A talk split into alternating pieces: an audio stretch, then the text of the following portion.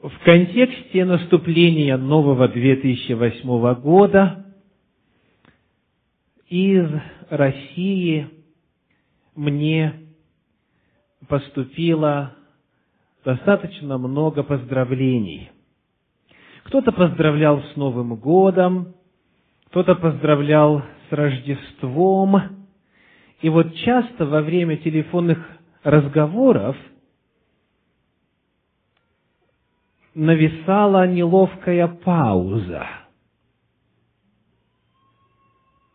Человек говорил, поздравляю с Новым годом и грядущим Рождеством. А потом, ой, так у вас Мэри Крисмас уже прошел.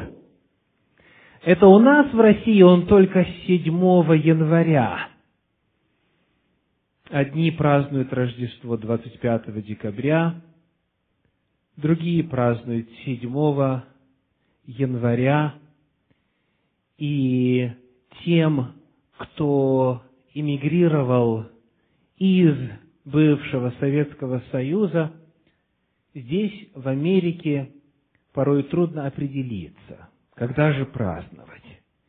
Итак, чтобы не пропустить и не сделать ошибки, многие, в том числе и в церквах, празднуют и 25-го, и 7-го. Что Библия говорит о времени Рождества? Этому посвящена сегодняшняя проповедь. Она так и называется. Время Рождества. Давайте посмотрим на этот вопрос, исходя из времени распятия Иисуса Христа. В какое время Иисус Христос, наш Господь, был распят? Весной, правда? На Пасху в соответствии с законом Божьим пятикнижьем Моисеевым, с Торой. Он был распят 14-го Ниссана, лунного библейского календаря. Сколько лет длилось его общественное служение? Три с половиной года. Этот факт тоже достаточно широко известен. Сколько ему было лет, когда он начал свое служение? Тридцать лет. Соответственно, когда его распяли, ему было сколько? Тридцать три с половиной года, правда? Пока вы ничего нового не узнали. Это всем известно. Но если весна – это 33 с половиной года, то тогда год его начинается когда? Осенью. Конечно. Вот это простое соотнесение всем известных элементов хронологии касательно жизни и служения Иисуса Христа показывает, что Иисус Христос – скорее всего, родился осенью. А если быть точнее, в месяце Тишри, в седьмом месяце лунного библейского календаря. Нисан есть первый месяц, мы прибавляем полгода, и это приводит нас к середине месяца Тишри. Давайте посмотрим на вопрос времени Рождества, исходя из временных параметров и указаний, которые мы находим в самом Евангелии касательно рождения Иисуса Христа. Откроем вместе Евангелие от Луки, первую главу. Евангелие от Луки, первая глава, стихи с 5 по 11. Луки, первая глава, стихи с 5 по 11.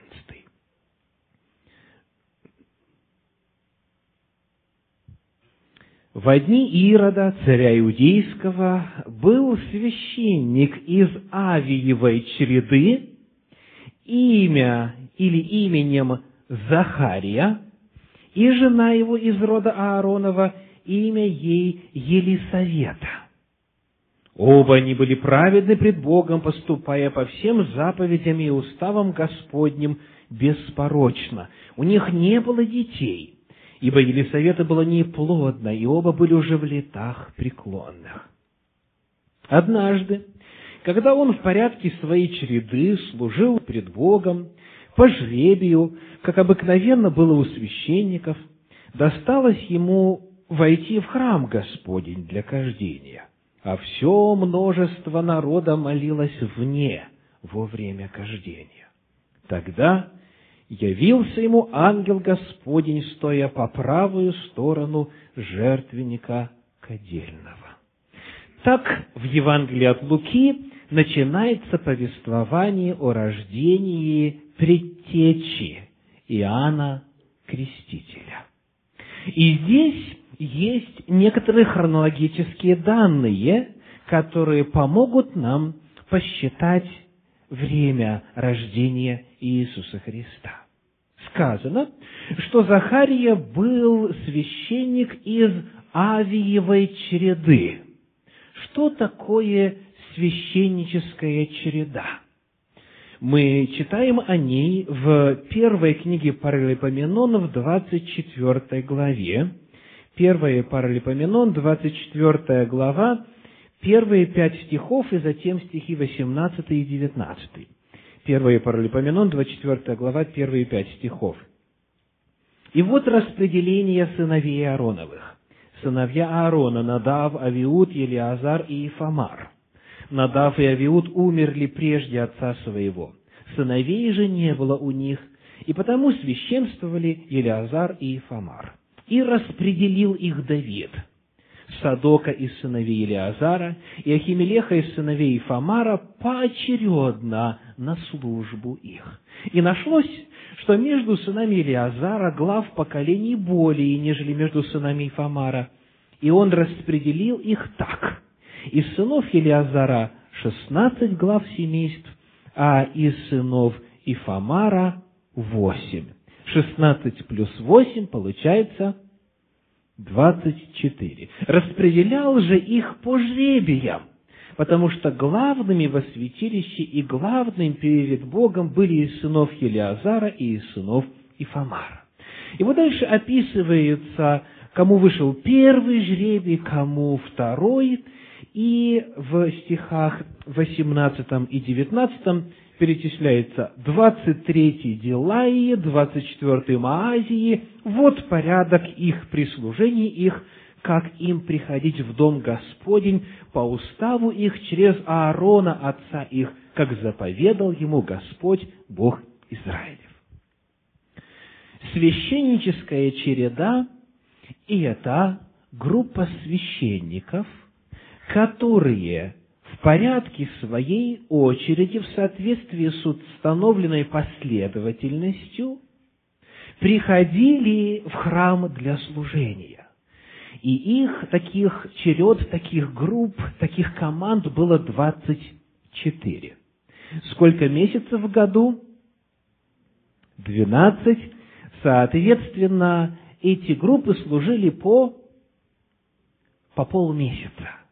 То есть месяц, каждый месяц разделен был пополам, и вот от начала до конца года по полмесяца каждая череда общим числом 24 совершала свое служение в храме.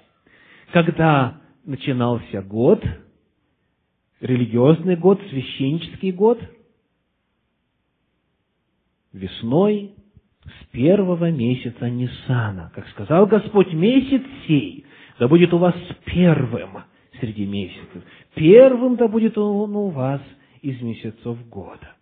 Итак, помните, из какой череды был Захария? Из Авиевой череды. Давайте посмотрим, каким по счету идет этот человек – 10 стих 24 главы 1 книги Паралипоменон. Седьмой Гакоцу, восьмой Авии. Череда Авия в религиозном году была восьмой. Соответственно, священники этой череды совершали служение в какой месяц? В четвертый месяц, во второй половине месяца, с середины и до конца четвертого месяца религиозного года. Вот это порядок, который был установлен от древних времен и засвидетельствован на страницах Священного Писания Ветхого Завета. Когда мы с вами читаем, что Захария был священник из Авиевой череды, то для нас это мало что говорит. Но для людей, которые жили в первом веке, которые знали, что такое Авиева череда, это было указание на время – Лука таким образом, который был историком и все по порядку обстоятельно записывает, как он сам заявляет в первых четырех стихах своего Евангелия, указывает, что явление ангела Захарии произошло во второй половине четвертого месяца библейского календаря. Дальше мы узнаем следующее. Ангел ему сказал, что его жена Елисавета престарелая и, естественно, нерождающая забеременеет, и у них родится сын. Скажите, этот сын был зачат а, при помощи Захарии или непосредственно от Святого Духа? При помощи Захарии, да. То есть это означало, что он отслужил до конца четвертого месяца, и отправился домой, и верою начал осуществлять Божье повеление. У вас, у тебя и у твоей престарелой жены родится сын, который станет предтечей, который приготовит путь для Господа. Соответственно, как мы читаем в стихах 20 третьем и двадцать четвертом первой главы Евангелия от Луки произошло следующее. Первая глава, стихи 23 и 24. «После сих дней...» Ну, давайте, да, 23. «А когда окончились дни службы его, возвратился в дом свой. После сих дней зачала Елисавета, жена его, и таилась пять месяцев и говорила, «Так сотворил мне Господь в дни сии, в которые презрел на меня, чтобы снять с меня поношение между людьми». Итак, Иоанн Креститель был зачат в чреве Елисаветы в какой месяц? В пятый месяц библейского календаря. Четвертый закончился, закончились дни службы, он возвращается, и Елизавета зачала сына. Следующий, 26 стих первой главы Луки говорит так. «В шестой же месяц послан был ангел Гавриил от Бога в город Галилейский, называемый Назарет, 27 к деве, обрученной мужу, именем Иосифу из дома Давидова, имя же деве Мария. Итак, когда Елисавета уже была беременна, сказано в шестой месяц, был ангел от Господа. И этот ангел говорит, 36 стих, «Вот Елисавета, родственница твоя, называемая неплодною, и она зачала сына в старости своей, и ей уже шестой месяц». Таким образом, если мы к пятому месяцу прибавляем шесть, это приводит нас к какому? К десятому или к одиннадцатому?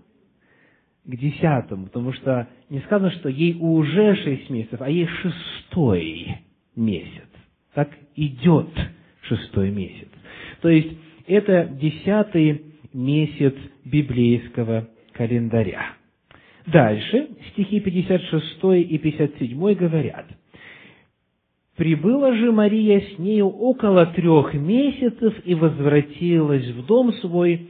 Елисавете же настало время родить, и она родила сына». Итак, Иоанн Креститель рождается в каком месяце? К десятому мы прибавляем три, и это приводит нас к, к первому месяцу. Иоанн Креститель рождается в месяце Ниссане, весной, что соответствует григорианскому календарю март-апрель. Вот в этом промежутке.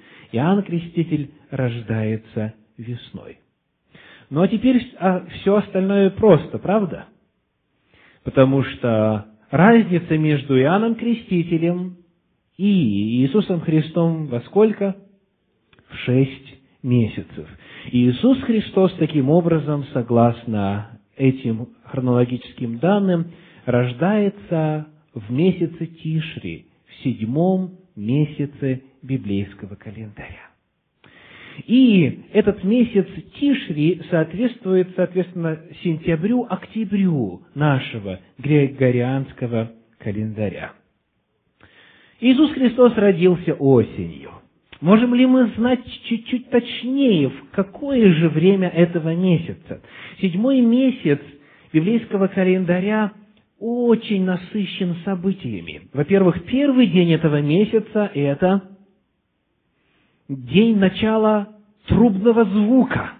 И десять дней звучит труба, которая напоминает о наступлении десятого дня седьмого месяца, что представляет собою Йом-Кипур, судный день, день очищения. А затем пятнадцатого числа того же седьмого месяца Тишри начинается самый радостный праздник из семи предписанных э, Торой. Какой? Праздник Кущий. Он длится семь дней. Это время, когда все собираются, согласно Торе, все должны съезжаться вместе, жить в кущах и радоваться всем благословениям, которые Господь излил на них. И вот что в этом контексте мы находим в Евангелии от Иоанна. Евангелие от Иоанна, первая глава, 14 стих нам сообщает следующее. Евангелие от Иоанна, первая глава, 14 стих.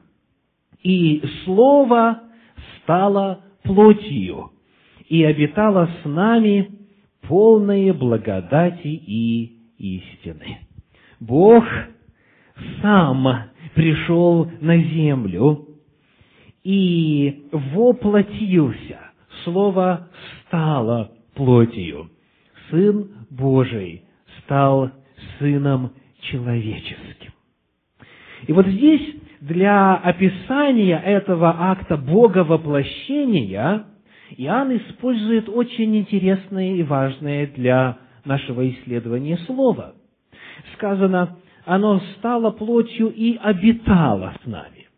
И вот слово «обитало» в подлиннике в древнегреческом языке, на котором написан Новый Завет, звучит так. Скено. Глагол скено. Его значение – ставить шатер, строить кущу, разбивать лагерь.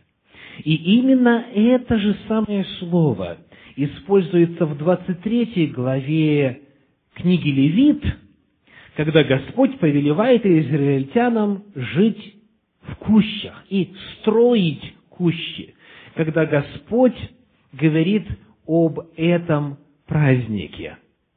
И это же самое слово используется, конечно же, в греческом переводе Ветхого Завета в Септуагинте, которой пользовались в первом веке знавшие и поклонявшиеся Господу. Вот как это описано. Левит 23 глава, стихи с 40 по 42. Левит 23 глава, стихи с 40 по 42. В первый день возьмите себе ветви красивых дерев, ветви пальмовые и ветви дерев широколиственных и вербричных, и веселитесь пред Господом Богом вашим семь дней и празднуйте этот праздник Господень семь дней в году. Это постановление вечные в роды ваши. В седьмой месяц празднуйте его. в кущах живите семь дней, чтобы знали роды ваши, что в кущах поселил я сынов Израилевых, когда вывел их из земли египетской, я Господь Бог ваш. Когда Иоанн описывает время и факт воплощения Сына Божия, он описывает его, используя терминологию 23 главы книги Левит. И там говорится, не просто он жил с нами, не просто обитало, как синодальный перевод, а именно слово «поселилось в кущах». Слово «скенао» используется тот же самый термин, что и для описания праздника Кущи, который начинался с 15 месяца Тиши в соответствии с Пятикнижьем Моисеевым. Господь избрал то время года, когда все веселились, когда все благодарили Бога за все его благие дары, когда люди жили в кущах для того, чтобы стать плотью и жить посреди нас. Очень красиво об этом пишет в книге «Христос. Надежда мира» Елена Уайт в первой главе. «Так и Христос поставил свою скинию посреди нашего человеческого стана. Он раскинул свой шатер рядом с шатрами людей, чтобы жить среди них и открыть им свой божественный характер. И дальше она цитирует Иоанна 1,14, «И Слово стало плотью и обитало с нами, полной благодати и истины, и мы видели славу Его, как славу единородного от Отца». Потому, принимая во внимание то, что Иоанн говорит нам о рождении и воплощении Сына Божия, мы узнаем, что, скорее всего, Иисус Христос родился именно во второй половине седьмого месяца Тишри, как раз тогда, когда праздновался праздник Кущи с 15 по 21 число месяца Тишри. Более того, когда мы смотрим на вопрос времени Рождества в контексте исторических реалий. Когда мы смотрим на этот вопрос, исходя из исторического контекста, мы должны тоже отметить несколько моментов. Во-первых, Луки, 2 глава, 8 стих, сообщает нам следующее. Луки 2, 8. «В той стране были на поле пастухи, которые содержали ночную стражу у стада своего». Итак, пастухи со стадами были где? На поле. Согласно историческим данным, с ноября по февраль стада не ночевали в поле. Стада загонялись в загон, и они пребывали в закрытых помещениях, потому что хоть погода и мягче в районе а, того места, где происходили описываемые события, тем не менее, все равно зимой бывает достаточно холодно, выпадает снег. Я уж не говорю про сезон дождей. Тот факт, что пастухи были со своими стадами ночью в поле, показывает, что это должно было быть в другое время, но никак не с ноября по февраль. Еще один интересный момент. В Евангелии от Луки во второй главе, в седьмом стихе упоминается тот факт, что все гостиницы были переполнены. Да? Луки 2.7. «И родила сына своего первенца, и спеленала его, и положила его в ясли, потому что не было им места в гостинице». И этот факт тоже вписывается во время праздника, потому что со всего Израиля должны были прийти на место, которое избрал Господь, в Иерусалим, и потому во все окрестности, а Вифлеем находится в четырех километрах от Иерусалима, во все окрестности все гостиницы были забиты, целые поля отводились для того, чтобы люди могли поставить свои кущи и жить в этих палатках. И потому то, что упоминается о недостатке, об отсутствии места в гостиницах, также очень совпадает с седьмым месяцем с 15 по 21 э, того месяца. Кроме того, есть еще один интересный факт. Луки 2 глава, первые два стиха, «В те дни вышло от кесаря Августа повеление сделать перепись по всей земле». Эта перепись была первая в правлении Квериния Сирию. У нас сказано повеление сделать перепись, а в англоязычном переводе, например, King James Version сказано «And it came to pass in those days that there went out a decree from Caesar Augustus that all the world should be taxed». Ну, вы знаете это неприятное слово, да? А, что со всех жителей нужно собрать налоги, дань, taxes. Таким образом, мы еще можем открыть для себя одну грань этого вопроса, а именно, скажите, когда собирают налоги, если общество живет в режиме сельскохозяйственной деятельности? После того, когда весь урожай собран, правда?